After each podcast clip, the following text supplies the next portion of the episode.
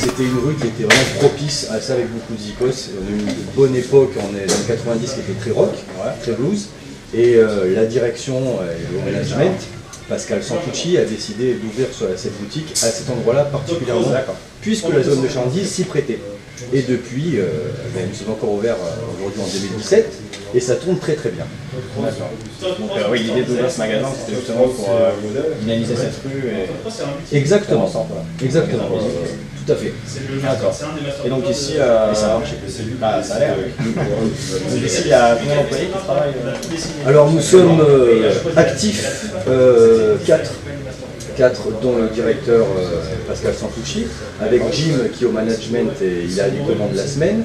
Nous avons également Siro, un grand guitariste euh, qui est chez nous, qui est vraiment spécialisé dans le flamenco, la musique classique. Et moi-même, euh, je suis bon en tout.